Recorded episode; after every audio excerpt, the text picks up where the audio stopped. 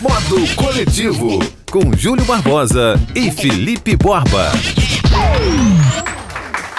Salve, salve! Eu sou Júlio Barbosa e tá no ar mais uma edição do podcast Modo Coletivo. E como não poderia ser diferente, quem está ao meu lado é o. Eu, Felipe Borba! Fala, Borbinha, como é que tá? Tudo bem? Tudo certo, estamos aí com mais podcast, somos de volta, graças a Deus vamos continuar, queiram ou não. E a gente começa falando de música, que é uma coisa que a gente gosta muito no dia a dia, né? A gente fala muito sobre música, sobre diversos assuntos, e vamos falar sobre MV Bill, o rapper da CDD, que é a Cidade de Deus, uhum. que é uma favela aqui da Zona Oeste do Rio de Janeiro, o ícone do, do hip hop nacional, lançou a música Tim Maia. Obviamente, se trata de uma homenagem ao velho síndico, né, que aprontou muito enquanto estava vivo. E eu, eu, gostei muito dessa música, Borba, porque eu acho que foi uma, uma, uma homenagem atualizada. Eu acho que tem uma nova geração de 14, 15 anos que conhece Tim Maia de nome, que conhece uhum. Tim Maia um lado folclórico, sabe? Verdade. O, e o Bill, ele narrou é, na música várias partes muito, muito importantes da, da, da carreira do Tim. E para quem não sabe, a importância do Tim Maia, vamos dar uma, uma geral rápida. Racionais MCs. O nome racional uhum. veio do, da fase da cultura racional, quando Tim Maia mergulhou na, nessa religião, esse culto chamado cultura racional. É ele era muito doido. Que lançou, ele parou de se drogar e lançou discos antológicos, né? Daí o nome Racionais MCs. E se você é fã dos Mutantes, é bom lembrar que em 72 os Mutantes lançaram o disco Mutantes e seus cometas. Perdão, Mutantes e seus cometas no país dos Bauretes. O que, que é Baurete? Uhum, Baurete é aquele aquilo... cigarrinho de artista, né, Borba? Gostava muito de Maia também. Exatamente, Borba. E é bom lembrar o seguinte, falando agora um pouco mais do Bill, para quem não tá ligado, o MV Bill chamou muita atenção no iníciozinho dos anos 2000, quando ele cantou no saudoso, no extinto Festival Free Jazz, ah, sem camisa, verdade. com uma arma na, na cintura. Isso deu muito o que falar. Você gosta do Bill? Você gosta do Tim Maia? Bom, se eu estivesse lá, eu ia dizer que eu gostava muito, né? Com a arma na cintura. o Tim Maia é sensacional. Eu acho que quem gosta de música necessariamente gosta de Tim Maia, porque o Tim Maia, ele, ele recriou o soul brasileiro, né? Ele trouxe tudo isso, misturou com com a alma tijucana dele, transformou as, as, as canções mais lindas e difossas em, em, em, institucional do, do soul brasileiro. É nossa, é nossa. MV Bill, eu confesso que não conheço muito, não me identifico muito com, com o que o MV Bill faz. Não conheço mesmo. Então eu ouvi essa música. Eu ouvi, eu, eu, achei, eu achei bacana, mas eu achei que podia ter um pouco mais da alma do Tim Maia na música. A letra falava dele, óbvio, contava histórias, mas eu acho que a música podia ter um pouco mais de soul, um pouco mais da alma do Tim Maia. Pra gente fechar esse assunto, é, onde observando, o MV Bill já entrou naquela onda de lançar um single por mês, né? Ou seja, já é um artista que tem 20 anos de carreira e meio que já tá deixando a coisa do disco um pouquinho pro lado. Da música a gente vai pro cinema para falar de Meu Amigo Fela, que foi um filme que eu vi recentemente, muito bacana, que mostra, reforça a importância do Fela Kuti, que é um músico nigeriano já morto, que ele foi, ele foi, ele ficou muito famoso por, por ter criado o ritmo Afrobeat. O que, que é o Afrobeat? O Afrobeat ele tinha um pezinho no jazz, tinha muita percussão, muita coisa da música africana obviamente, e influenciou aqui no Borba, no, no, nosso país, de Gilberto Gil a Chico Sainz, Nação Zumbi, a, ao Rapa, o próprio Planet Ramp tem um quesinho de Afrobeat. Pois é. Agora, o, o, o, o, que, o que gênero, o que tipo de música que é boa que não tem africana no meio? Exatamente. Borba, é, o filme, cara, ele é muito engraçado porque ele basicamente ele é, ele teve como base o livro do Carlos Moore, né, que eu já tinha lido, uma biografia muito legal, chamada Esta Puta Vida, e mostra como o Fela Kuti, cara, foi um revolucionário na Nigéria, ele foi, cara, muito louco, assim, ele não respeitava, ele pegou ditadura pra rapaziada que fica aí falando que quer volta de regime militar, ditadura, não sei o quê, vai ver o filme para você ver o que que é, o que que é bom tomar no lombo durante uma ditadura. Para você tomar ideia, é, o Fela Kuti, ele era contestador do governo, né, como todo artista, ele tinha um posicionamento contra o governo que matava pessoas, sumia com pessoas na Nigéria. Os militares simplesmente entraram na casa dele, espancaram todo mundo, pegaram a mãe do Fela Kuti e jogou pela, jogaram pela janela. A mãe do Fela Kuti morreu sendo arremessada pela janela. Pois é, é uma tristeza. E eh, as pessoas acham que a ditadura é boa, porque se eu ando na linha não vai ser problema pra mim. Agora, a linha, quem determina é o ditador. A sua linha pode não ser a linha dele, cuidado.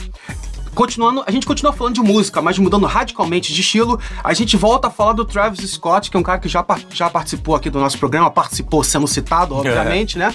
A gente falou do. Menino do, gênio. do documentário dele que tá na, na Netflix, muito legal, mostrando a importância dele pro atual rap mundial. Porque o que acontece, Borba? O Travis Scott, como a gente já falou, ele tem um festival chamado Astro World. Que era um parque que ele ia quando criança, que ele gostava muito, que ele, né, pro Texas, ele trouxe pra cidade dele esse parque pra, né, promover o entretenimento. E o que acontece, Borba? A última edição do Astro World deu o que falar. Porque, do nada, simplesmente, Marilyn Manson apareceu lá e cantou apenas seis músicas. Até aí, tudo bem, né? Eu falei, de repente, porque o Marilyn Manson, artisticamente, não tem nada a ver com hip hop, que é o som do Travis Scott. Mas o nosso Marilyn Manson simplesmente pegou uma bíblia e fez o quê? Ele fez, ele queimou a bíblia, Borba. Em tempos de conservadorismo, isso chamou muita atenção, né? E uma outra fera que participou do, do, na verdade, participou do show do Travis Scott foi o Kanye West, que recentemente lançou um disco excelente, tenho ouvido muito, chamado Jesus is King. Ele cantou com o Travis Scott a música Follow Good. Ou melhor, Follow, Follow God. God. É, Exatamente. ele- Ou seja, o diabo e Deus estiveram presentes nesse evento. É, é engraçado o Kanye West agora tá falando de Deus com música gospel, né? Que bom que ele tá vendo a luz.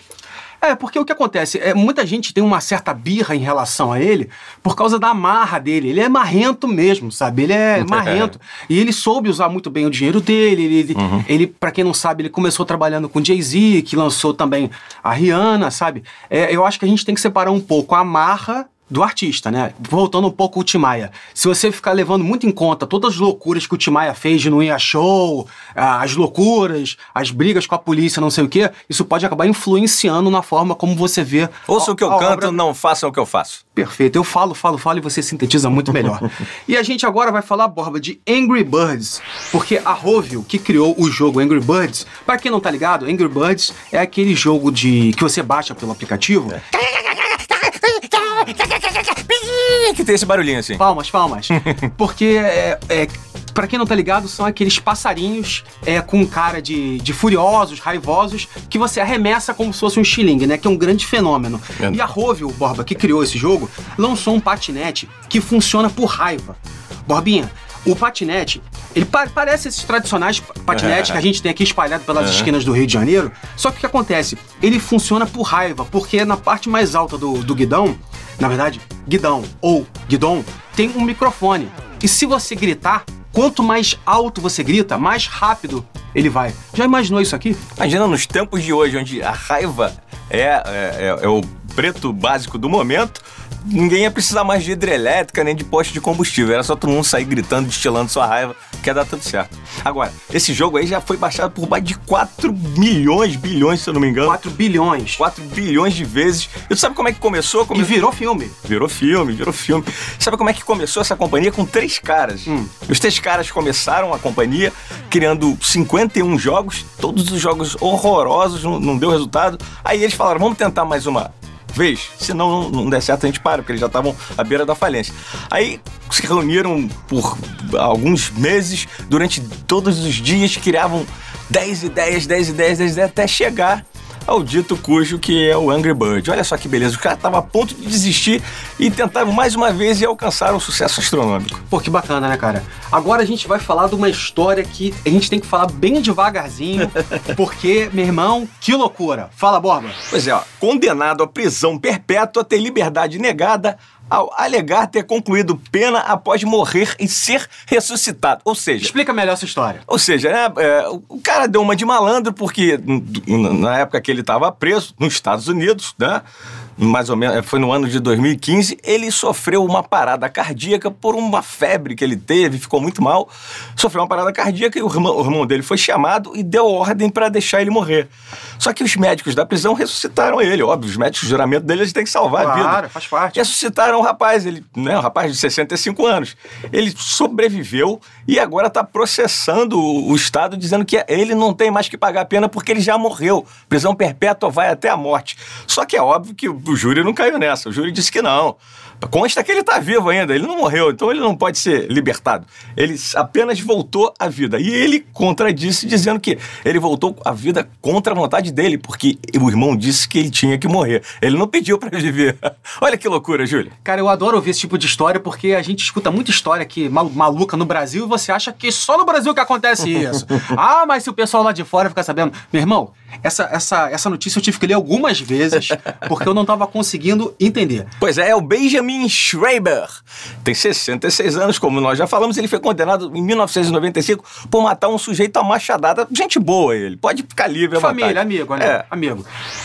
Mudando completamente de assunto, a gente vai falar do milésimo gol do Pelé. Por que, Borba? Pois é, porque nesse mês de, de novembro né, de 2019, completa-se 50 anos desse gol que foi feito no Maracanã, de pênalti, em cima do Vasco da Gama, com o goleiro Andrada socando o chão depois de tomar esse gol. 2 a 1 um. 2 a 1 um, foi 2 a 1 um Santos. O curioso disso tudo é que o gol era para ter saído antes, no jogo contra o Bahia, na rodada anterior.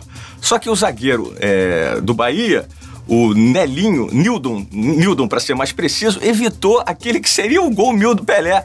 E tava todo mundo lá, lotando a Fonte Nova para ver o gol. Tinha político lá, tinha gente de tudo quanto é parte do Brasil, tinha político até oferecendo dinheiro pro goleiro do Bahia para ele tomar o gol. Só que o Bahia não se fez de rogado, aqui é Bahia, aqui é futebol e eles não deixaram. E o Nelinho disseram até, né, não confirmaram isso até hoje, é uma lenda urbana, que o, o, eu falei Nelinho mais uma vez e é Nildo. E o Nildo, o zagueiro do Bahia, foi vaiado quando ele evitou o gol. Só que não, é, não foi confirmado até hoje. Eu acredito que a torcida do Bahia não ia vaiar ele porque ele evitou o gol do Santos.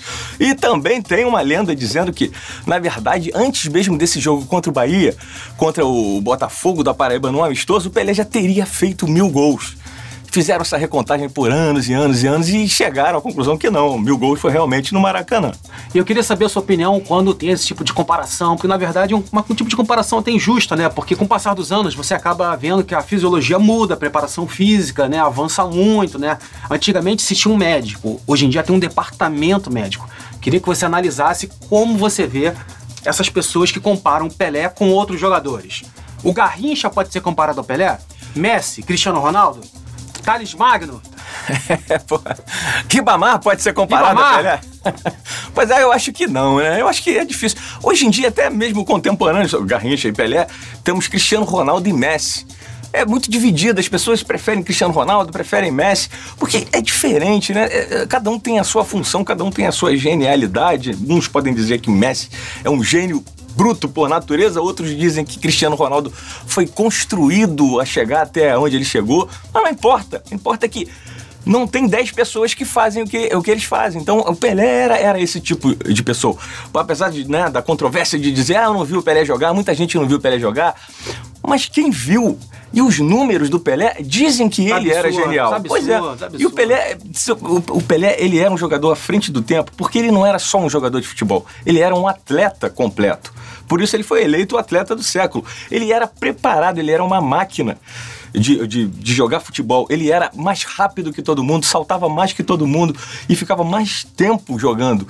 Então, é por isso que ele é, foi eleito o atleta do século. Os números dizem isso. Eu não vi jogar, mas os números não mentem. Olha, e uma tremenda coincidência, né? Depois da gente falar de MV Bill, de Tim Maia, de Kanye West, de Travis Scott, né? E de Pelé, ou seja, vários negros de extrema relevância para diversas áreas da cultura, da música e da política, tanto brasileira quanto da área internacional, a gente fecha o programa falando de que, Borba? A gente está em novembro, ainda em novembro, e no dia 20 de novembro comemora-se o Beijo da Consciência Negra, né? Zumbi dos Palmares. Foi assassinado há 324 anos. E, Júlio, dá pra gente dizer que há 300, depois de 324 anos a gente vive um bom momento para o convívio entre raças?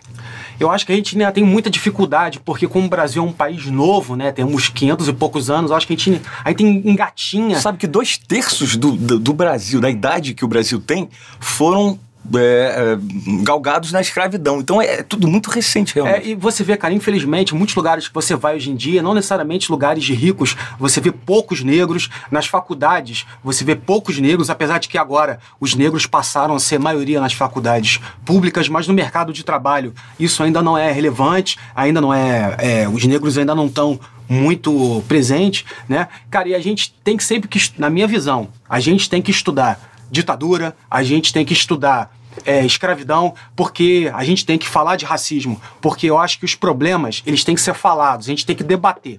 É verdade. É, a gente falou do Pelé antes. O Pelé é que ele foi muito cobrado durante muitos anos por não ter um posicionamento a respeito disso, do racismo, por não ter levantado bandeira nenhuma. Muita gente cobrou. Eu me lembro do, do, do Turan, que foi o, zagueiro campeão francês, francês campeão de 98 senhor pela jogador. Senhor jogador. Ele criticou muito o Pelé por isso, por não ter levantado bandeira, por não ter falado sobre o racismo. O Pelé chegou a declarar em alguns momentos, se eu, se eu não me engano, e que a gente tinha que parar de falar do racismo para ele parar de existir.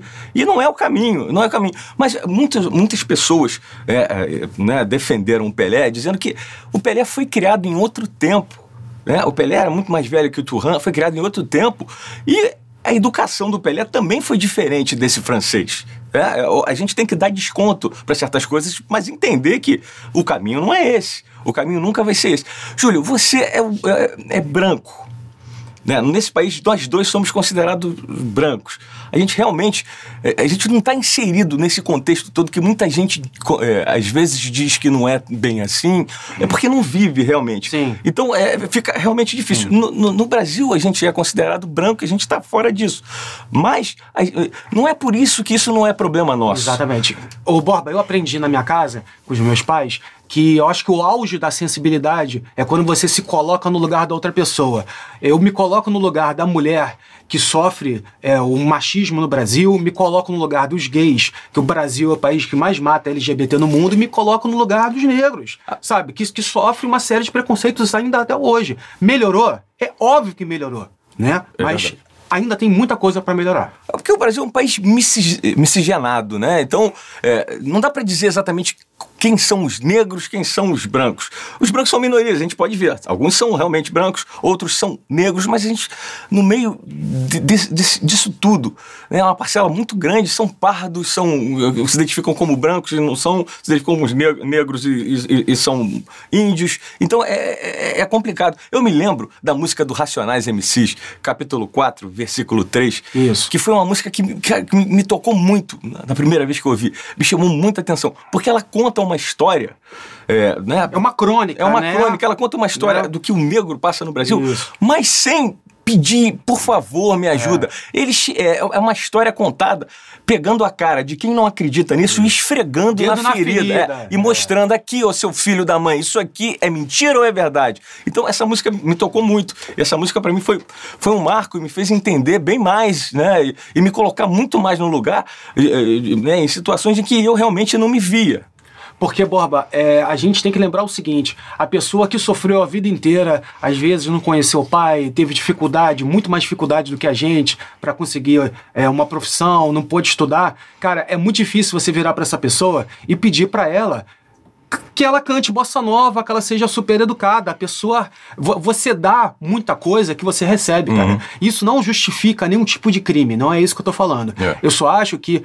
Eu, o que eu reparo muito é o seguinte: você dá o que você tem. Você tem o que você recebeu das outras Claro, pessoas. é claro. Isso independe de cor, isso independe de raça, independe de nacionalidade. Você vai, vai, vai, vai, dar o que você recebe. Né? Se eu não me engano, Thomas Hobbes dizia que o homem é bom por natureza, o meio é que corrompe. Se não for Thomas Hobbes, vocês me desculpem. Mas é isso. Você, o o meio vai transformar você no que você é. É, então é, é isso que acontece. É, por exemplo, a- tem né, frentes né, é, afrodescendentes de, de, de ONGs que dizem que a cota não é uma boa ideia. A cota não é uma boa ideia, porque a boa ideia seria educar desde o princípio. Ih, mas educação nesse país. Pois é, dá armas. aí- Então a cota ela vai, ela vai pegar essa pessoa que não tem referência, que não teve um- um- uma educação boa, vai dar um diploma na mão e vai largar os leões de novo, porque não vai adiantar nada, porque a pessoa não vai ter referência, a pessoa vai, vai se tornar indefesa, pobre, negro, o que seja. Se você não, não, não começar tendo uma base, tendo referência, conhecendo quem você é, entendendo quem você é, assim, se aceitando como você é, você não vai conseguir adiante levar isso como algo maior para você e para todos, todos que te cercam, né? Uma comunidade em geral vai, ser, vai ter sempre esse, esse, esse revés, né? De uma classe contra outra, uma cor contra outra, que não cabe mais. É, é inadmissível você imaginar que uma pessoa que tem um olho menor que o outro, ou que tem uma pele mais escura ou mais branca que a outra, pode ser diferente intelectualmente. Isso não existe. E é, é óbvio que existe diferença. A diferença existe para todo mundo. Mas além da diferença, todos nós somos iguais. É difícil compreender que com diferença somos iguais, mas é assim que é. É assim que é. Então, só para terminar isso e para mostrar como a gente ainda está a passos de, de tartaruga, aconteceu no Brasil e há pouco tempo. O deputado Coronel Tadeu, do PSL, Que é o partido do presidente, Jair eu- Bolsonaro. é, que coincidentemente é o partido do, do, do presidente. Ainda é, né? Porque É. ele vai sair. Na Câmara, eu acho que foi na Câmara dos Deputados, ele rasgou um, um mural onde tinha né, um cidadão negro caído, né, como se estivesse Sim. morto, representando ele morto, caído Sim. no chão, com uma camisa do Brasil, e um policial fardado com a arma fumegando, fumegante andando é, ao longe dele. Ele pegou e rasgou aquilo. Algo que nunca aconteceu no Brasil, É. né? Isso não acontece. Rio de. Janeiro não tem isso, não. E ele, ele disse que ele tinha liberdade total de expressão, isso é democracia, de rasgar aquilo É. pra dizer que isso não é verdade, isso não representa a PM. Violência não é democracia, Biel. pois é. Borbinha, a gente vai ficando por aqui. E é bom lembrar o seguinte: você que está ouvindo a gente no Spotify, clique em seguir para você acompanhar as próximas edições e ser notificado. E como sempre, quem está ao nosso lado, Ricardo Bento, da Trix Sound Designer, o nosso mago que transforma tudo isso aqui em trabalho profissional. um beijo, até a próxima. Modo Coletivo, com Júlio Barbosa e Felipe Borba.